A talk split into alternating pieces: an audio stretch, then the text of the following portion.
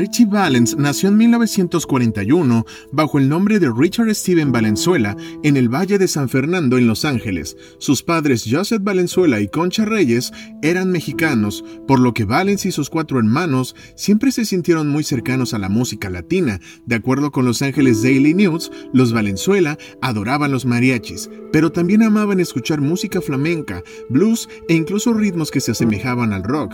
Pero lo que sus progenitores no se sorprendieron cuando Richie mostró interés por ser músico a los 5 años. Al contrario, sus padres lo concibieron como algo natural. Es por eso que Joseph Valenzuela decidió alentar a su hijo en su futura carrera y lo animó a aprender a tocar instrumentos. Así como un par de años más tarde, cuando cumplió 16, Richie decidió unirse a una banda local. Junto a ellos tuvo gran éxito, de hecho sus canciones llegaron a oídos de Bob Kane, el dueño de una discográfica llamada Delphi Records, con quien estuvo un gran talento. Kane invitó a Richie a su casa para escuchar cómo sonaba en un estudio de grabación. Allí, el adolescente con una gran destreza y ganas de surgir impresionó al ejecutivo y este le ofreció un contrato. El primer tema que grabó fue en 1958 con el tema On Let's Go. Kane pidió a Valens componer y grabar otras propuestas para poder producir un disco, y en esa búsqueda, el chico logró desarrollar una adaptación rock and rollera llamada La Bamba, una conocida canción veracruzana.